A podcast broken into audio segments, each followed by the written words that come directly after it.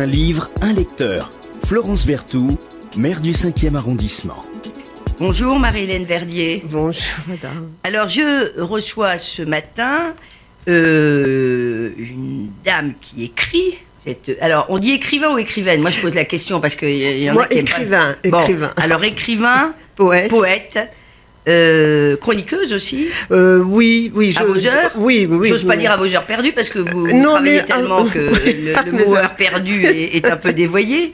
Et puis vous êtes, euh, vous continuez à non, enseigner non, non, non, j'ai Puisque fini. vous moi, êtes euh, voilà.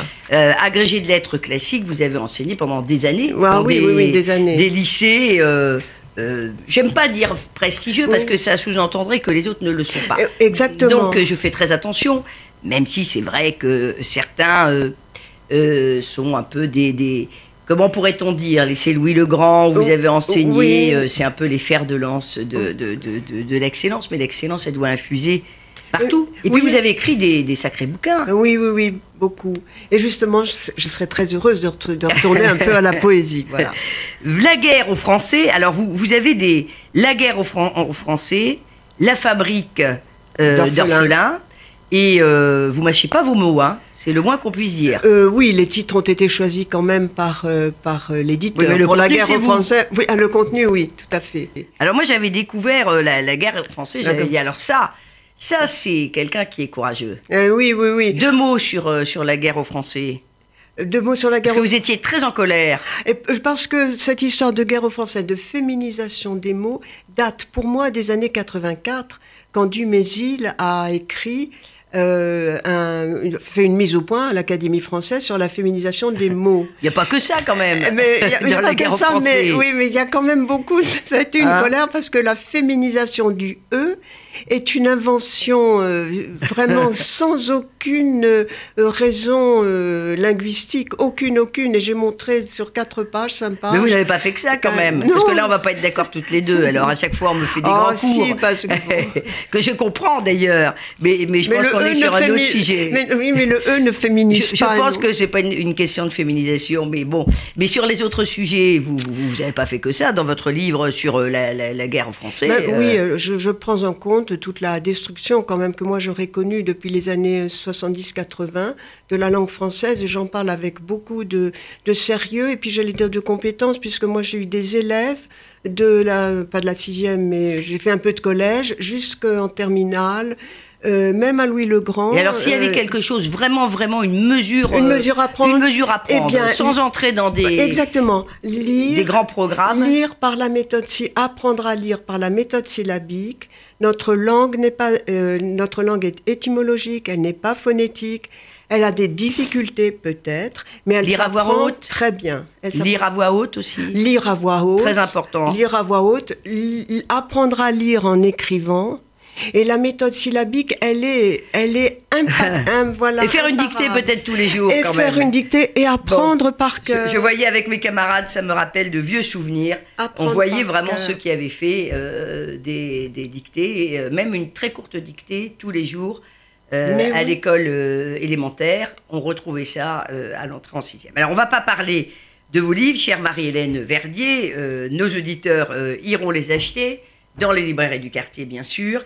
Mais vous êtes venu avec un charmant livre qui s'appelle Le petit livre des couleurs. Et alors, ça se lit vraiment avec délectation.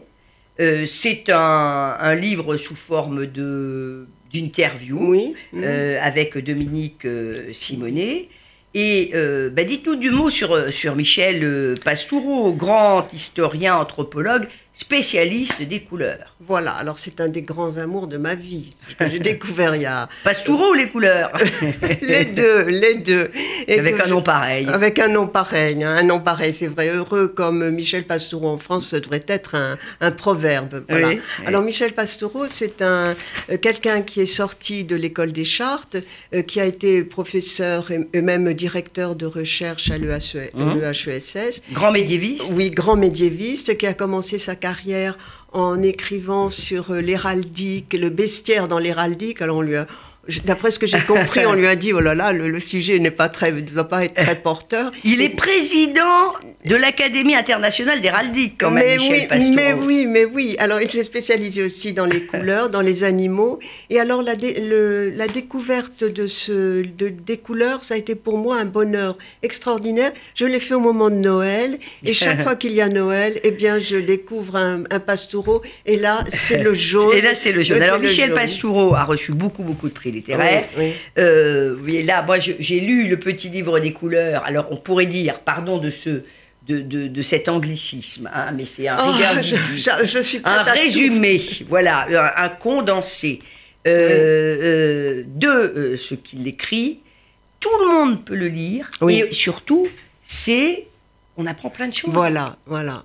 Alors, le parti pris de, de Pastoureau, c'est finalement de nous dire et de nous démontrer que ben, les couleurs, c'est un code. Et eh oui, ce sont des. Ce sont des codes des constructions, euh, c'est une construction sociale et euh, mentale aussi qui ne correspond pas à une, à, j'allais dire, à une vision physiologique du monde. C'est vraiment un système de codes, de couleurs, de, de, pardon, de valeurs qui met en scène l'anthropologie, qui met en scène le, l'économie, la philosophie, le, les grandes institutions, la religion. Enfin, c'est vraiment une, c'est une, une approche de l'histoire que nous ne faisons pas. Nous apprenons l'histoire par les grandes idées, ce qui est normal, par les faits, évidemment, enfin en principe, même s'il y a une tendance à la déconstruction.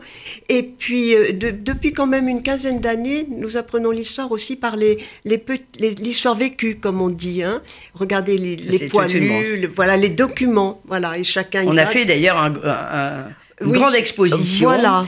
Euh, sur, euh, sur les poilus des, des, habitants des quartiers. Et c'était les habitants des quartiers euh, qui, pour le centenaire de la Grande Guerre, avaient fait des petits textes. C'était d'ailleurs assez, assez bouleversant, parce que c'est eux qui faisaient les textes, trois lignes. Donc il fallait aller à l'essentiel. Et du coup, ils faisaient passer une incroyable émotion. Le petit livre des couleurs, moi je l'ai acheté dans bah, la collection Histoire Point. Oui. Euh, c'est très, très euh, sympathique. Alors, faut, il faut pour que nos auditeurs comprennent bien euh, cette histoire mouvementée qui a laissé des traces, on y reviendra tout à l'heure, jusque dans, dans, notre, dans notre vocabulaire. il prend une à une les couleurs et puis il mhm. vous raconte une jolie histoire. Par exemple, le noir, on pense que c'est la couleur du deuil. Oui. Ben, le noir, c'est une convention, la couleur du deuil. Oui, chez, chez nous chez nous, parce que quand même le noir, alors le noir dans l'Occident, il dit bien qu'il ne, raconte pas une histoire des couleurs euh, universelles et euh, ni exhaustive. Euh, en Occident, quand même, le, noir a été, a été considéré comme une couleur de l'austérité, surtout à partir de la réforme. et puis la couleur aussi de l'élégance. Parce que la grande idée quand même de Pastoureau, c'est d'abord que les couleurs ne vont jamais seules, elles donnent une leçon de fraternité, puisqu'elles sont, elles vont toujours avec un, complément ou, ou une, autre, une autre couleur pour l'opposer. Et là, l'opposition varie selon les, selon les années, selon les époques. Selon les milieux sociaux. Selon les milieux sociaux, exactement. Et puis euh, les, les couleurs sont, euh, sont toujours symboliques. Et, le noir, donc, euh, a été vraiment fortement euh, marqué par le, la morale. Euh, au, pendant la réforme, durant pendant la, réforme. Pendant la réforme. Voilà, et c'est une manière, il y a eu les, les, prélats. Alors on va pas tout vous dire parce que voilà, il faut, il faut que vous alliez lire hein, ce, ce, petit livre des couleurs. J'aurais dû démarrer, pardon, d'abord par une question, évidemment. Il y a combien de couleurs? Il y en avait six pour Aristote. Oui, il y en a six pour Aristote. Pour Monsieur Pastoureau, il y en a six.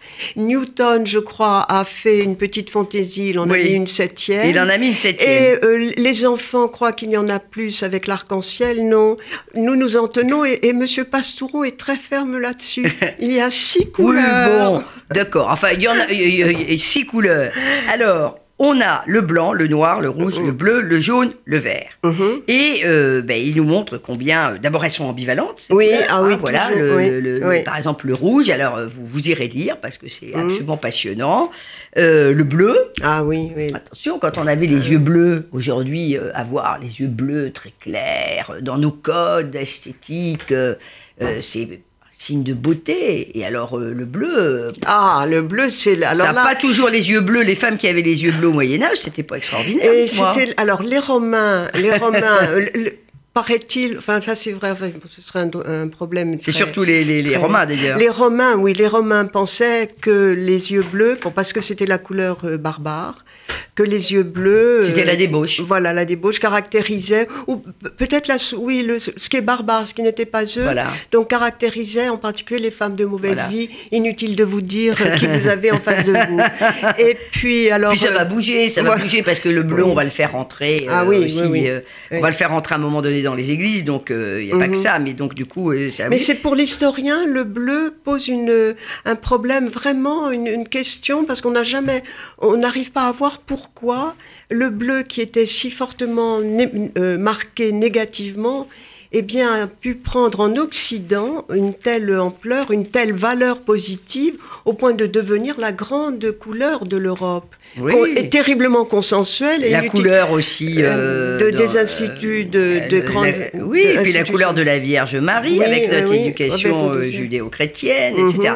Et, et donc il y a des mystères. C'est ça qui est formidable, c'est-à-dire que Pastoureau, qui est le grand spécialiste des couleurs, l'historien des couleurs, peut-on dire, eh bien, euh, il y a des zones d'ombre. Ah oui. Il y a des zones d'ombre dans ces couleurs, il y a des zones d'ombre, des mystères qui n'arrivent pas à, à percer. Alors peut-être qu'on peut demander, parce que Oui, euh, oui. cette émission est aussi filmée, à voir euh, évidemment le, le- des, des choses un peu, plus, euh, un peu plus volumineuses que ça.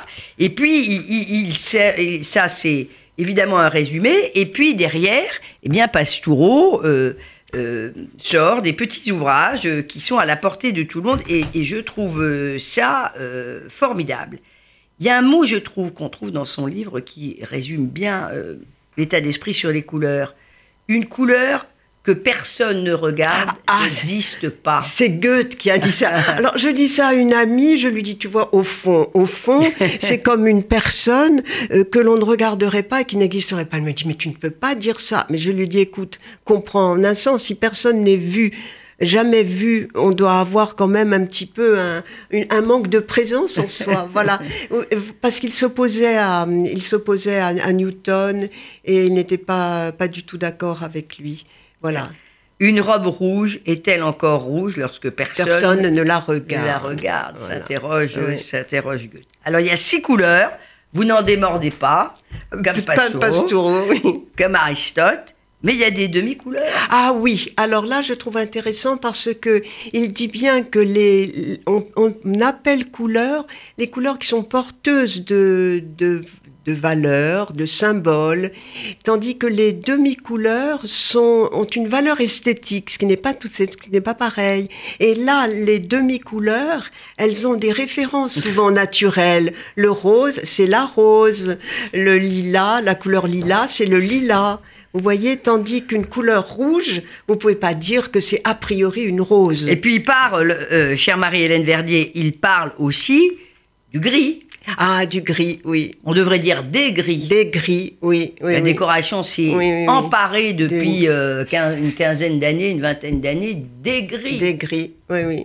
Tous les gris de... de- C'est difficile un peu à porter le gris. Je ne sais pas si ça vous va, le gris. mais je trouve que c'est une couleur difficile à porter. Et, et j'allais dire, c'est pas une question d'âge.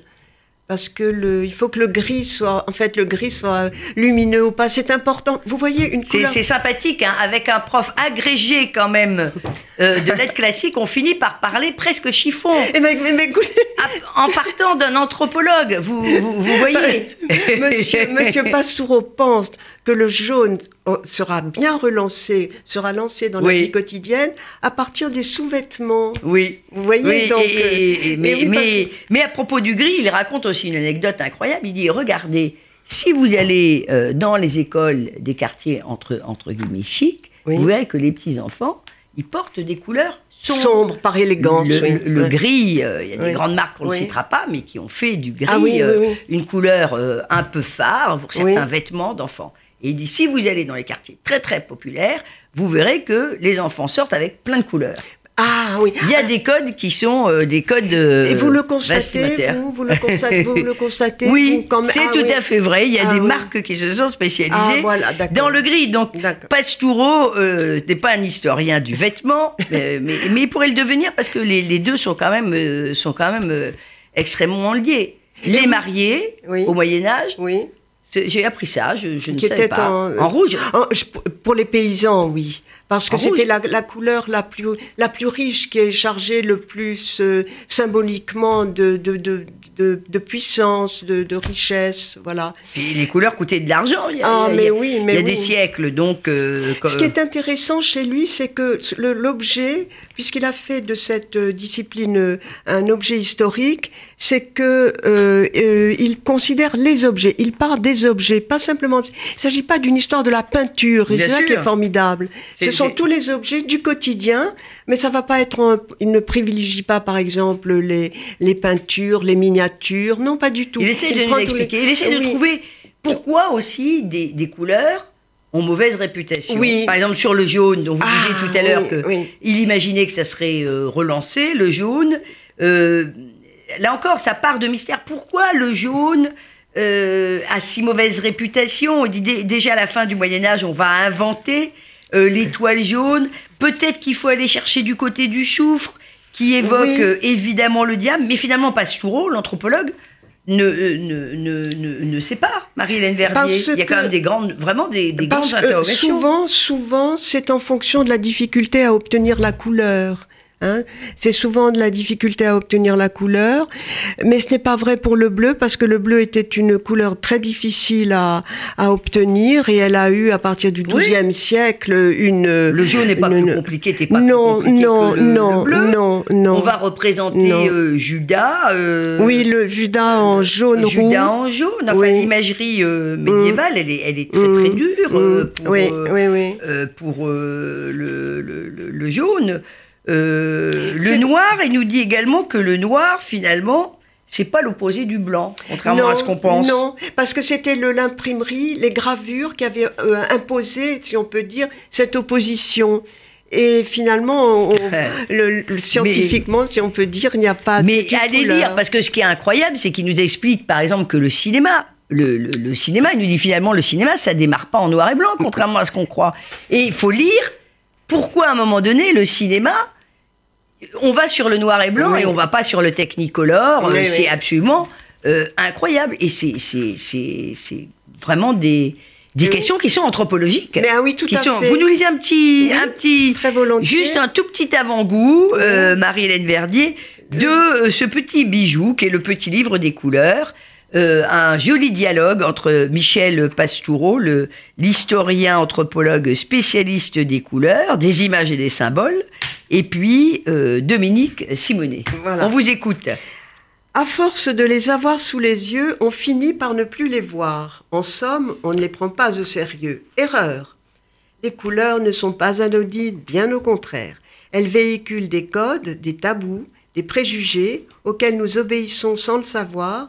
Elles possèdent des sens variés qui influencent profondément notre environnement, nos comportements, notre langage et notre imaginaire.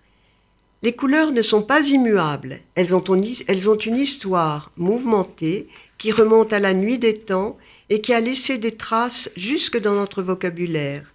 Ce n'est pas par hasard si nous voyons rouge, rions jaune, devenons blanc comme un linge, vert de peur ou bleu de colère. Dans la Rome antique, les yeux bleus étaient une disgrâce, voire pour une femme un signe de débauche. Ah. Je crois que nous sommes bien dans ce- Au Moyen Âge, la mariée était en rouge, mais aussi les prostituées. On le devine déjà, les couleurs en disent long sur nos ambivalences. Elles sont de formidables révélateurs de l'évolution de nos mentalités. Voilà. Ben, tout est dit ici, euh, Marie-Hélène Et Verdier. sur le, sur le noir, je voulais vous dire de, de Monsieur Pastoureau, qui a écrit, qui vient d'écrire un livre euh, pour les enfants pour la première fois, et ça s'appelle Pierre n'a plus peur du noir. Ah, très Alors bien. moi, je crois que je vais avoir et le jaune et euh, Pierre n'a plus peur Bon, du ben, faudra noir. revenir pour Pierre n'a plus peur du noir. Merci, chère Marie-Hélène Verdier, d'être venue nous, nous faire goûter ces, ces couleurs qui ne sont jamais euh, ce que euh, l'on pense, le bleu, la couleur qui ne fait pas de vagues, euh, le jaune, tous les attributs de l'infamie, le vert, celui qui cache bien son jeu, etc., etc. Donc, Michel Pastoureau, le petit livre des couleurs. Merci.